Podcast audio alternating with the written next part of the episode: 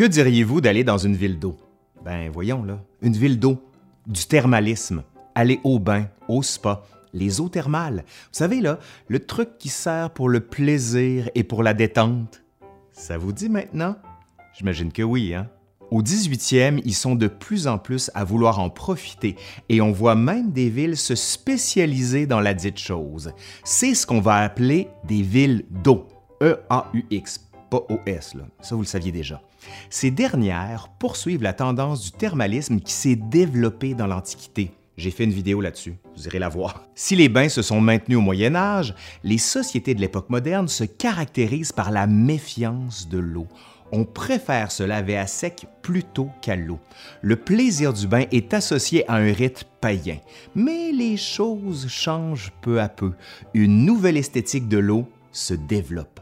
Des peintres comme Watteau, Boucher ou Fragonard représentent des bain ou des baigneuses dans de joyeuses postures.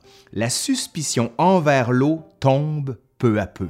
Les médecins de la seconde moitié du 18e siècle, comme Théodore Tronchin ou Samuel Tissot, recommandent vivement les bains froids pour resserrer les fibres, solliciter une musculature endormie et enfin raviver les énergies ramollies par le luxe.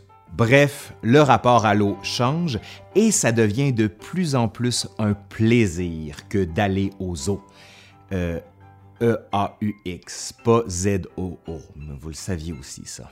Allez, aujourd'hui, à l'Histoire nous le dira, les villes d'eau au 18e siècle.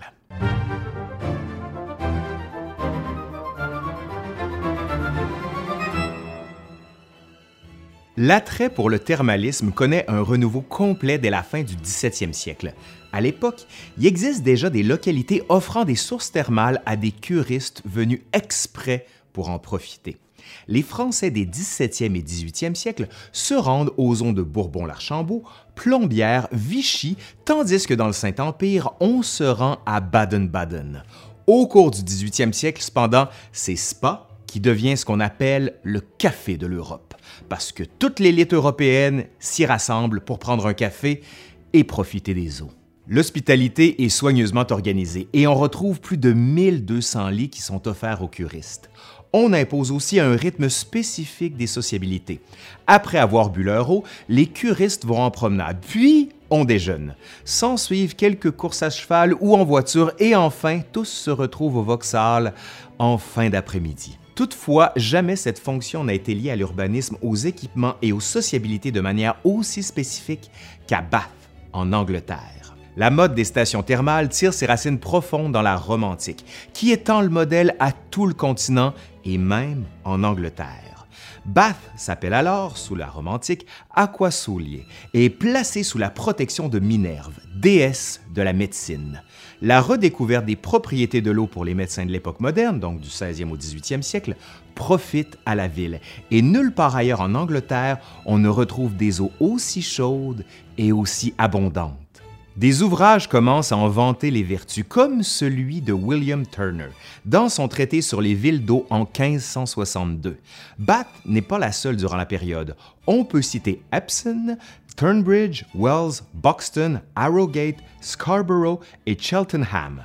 Pourtant, c'est Bath qui attire tous les regards, notamment parce qu'en 1663, Sir Alexander Fraser, médecin du roi, qui accompagne d'ailleurs le couple royal dans la ville, en vient à la conclusion qu'il est nécessaire de boire de l'eau pour en profiter, notamment pour profiter de ses bienfaits. Dix ans plus tard, le capitaine Chapman étend encore plus la renommée de la ville et de ses eaux en réussissant à mettre le précieux liquide en bouteille afin qu'il soit exporté vers Bristol, Gloucester et bien sûr à Londres. Dès 1668, Samuel Pepys s'étonne de l'élégance des dames, de l'importance de l'affluence et de l'intensité des conversations entre les baigneurs. Les curistes sont attirés par les résultats obtenus, notamment dans le traitement de la goutte, des rhumatismes et des diverses impotences. De nombreux traités de médecine, ceux de Thomas Giddett et du Dr. Chain, expliquent bientôt les bienfaits des eaux. La ville attire de plus en plus, mais c'est grâce à Richard Nash, dit Beau Nash, nommé maître des cérémonies de la ville en 1705, que la vie sociale se transforme à Bath. Ce dernier procède à une organisation très stricte des divertissements, établissant un véritable rituel avec des règles de bonne conduite, écrites ou non. Par exemple, il interdit le port de l'épée, des bottes et du tablier. Certaines règles, au nombre de 11, sont inscrites dans la buvette en 1707. Elles constituent une véritable ritualisation du divertissement, insistant sur les bonnes manières nécessaires à des relations sociales harmonieuses et aux relations entre les deux sexes. La notion de préséance, donc celui qui passe avant l'autre, était la clé de voûte du système. Les membres de la société de Bath ne doivent jamais oublier leur rang ou leur âge. On apprend aux catégories sociales à se côtoyer dans le respect du rang et de la naissance. L'intérêt que les Anglais portent aux eaux de Bath entraîne bien vite un renouveau urbain qui fonde ce modèle de ville d'eau. Dans un premier temps, Bath enregistre une augmentation rapide de sa population résidente. De 3 000 personnes en 1690, on passe à 33 000 en 1801. Le Mineral Water Hospital est édifié entre 1738 et 1742. Les eaux tant recherchées jaillissent chaudes et bouillonnantes de couches volcaniques de la Terre à une température comprise entre 42 et 47 degrés. Chaque jour, les sources chaudes déversent environ 1200 tonnes d'eau. Dans l'ordinaire de la journée au bain, les dames s'y font conduire entre 6 et 7 heures du matin et portent un costume fait de lingerie fine avec un tricorne auquel est attaché un mouchoir avec lequel elles s'essuient les perles de sueur sur leur visage. Bien sûr, faut toujours respecter la décence. Pour certaines, la journée y passe, mais l'après-midi, on va à l'office, à l'abbaye, comme on peut encore assister à un concert ou faire du shopping dans la ville, et le soir, on joue surtout aux cartes. On assiste à la multiplication des salles d'assemblée et de promenade dans et autour de la ville. Bath offre un ensemble de bâtiments, d'aménagements et de conditions qui vont encourager les loisirs. Dans un premier temps, on propose de nombreuses pensions et de nombreux meublés, mais comme on ne peut loger tous ceux qui sont de passage, et aussi parce qu'on veut attirer une clientèle de plus en plus importante, le transport des personnes progresse lui aussi. En 1740, il existe 15 liaisons par semaine entre Londres et Bath, tandis qu'en 1794, ce chiffre monte à près de 2000 liaisons par semaine. Ça, ça en fait du monde qui part de Londres pour aller à Bath. Et inversement.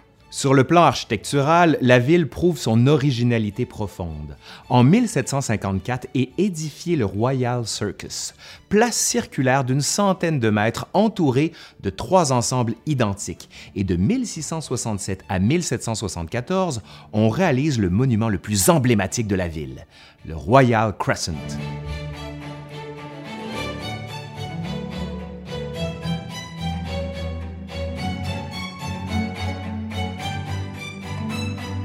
Dans des cafés littéraires, les hommes lisent des journaux tout en savourant de petits pains beurrés et en dégustant du chocolat, du thé ou du café.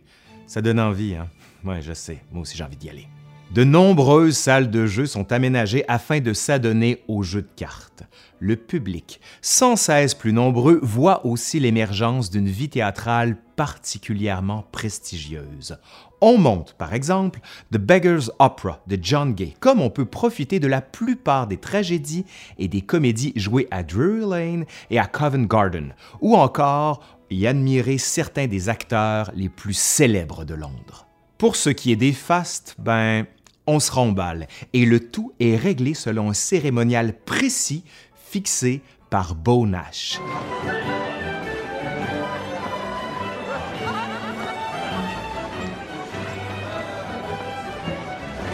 Ils ont lieu dans des salles d'assemblée le mardi et le vendredi, de 6 h à 11 h du soir.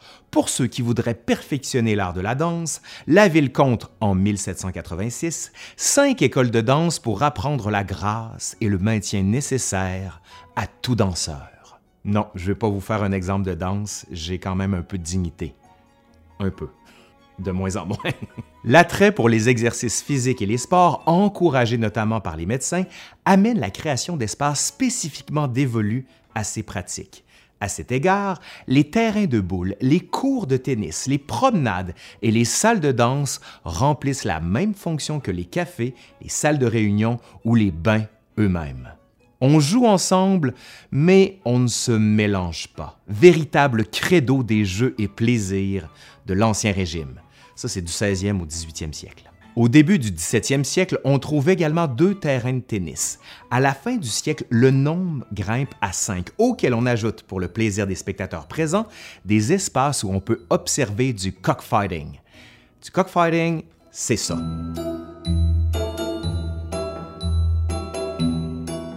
Il s'agit ici d'entreprises commerciales qui se développent en périphérie de la fonction principale de la ville, les eaux, mais qui existent en complémentarité, renforçant encore un peu plus le lien organique qui lie les sports et les loisirs. Vous irez voir, j'ai fait un livre là-dessus. La spirale de l'émulation commerciale ne fait que s'accélérer.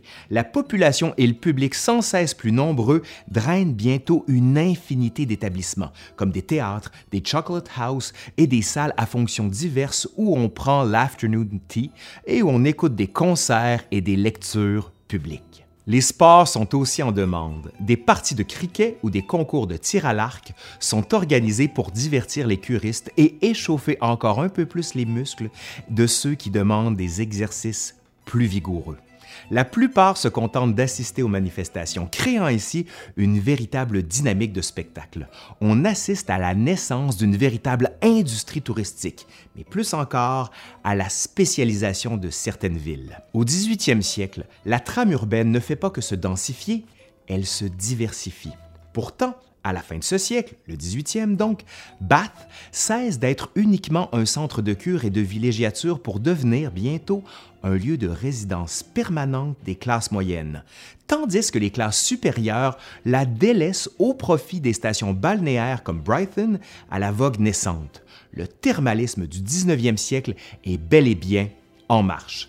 Mais ça, ben ça sera pour une autre vidéo. Allez, c'est fini pour aujourd'hui. Je suis Laurent Turcot de L'Histoire nous le dira. Si ça vous a plu, ben dites-le nous, dites-le moi, un pouce par en l'air comme ça. Vous vous abonnez, vous commentez, vous partagez. Vous connaissez la routine, vous êtes probablement déjà plus sur cette vidéo parce que je raconte toujours la même chose à la fin. Donc je vous le dis, ben à la prochaine. Bye bye.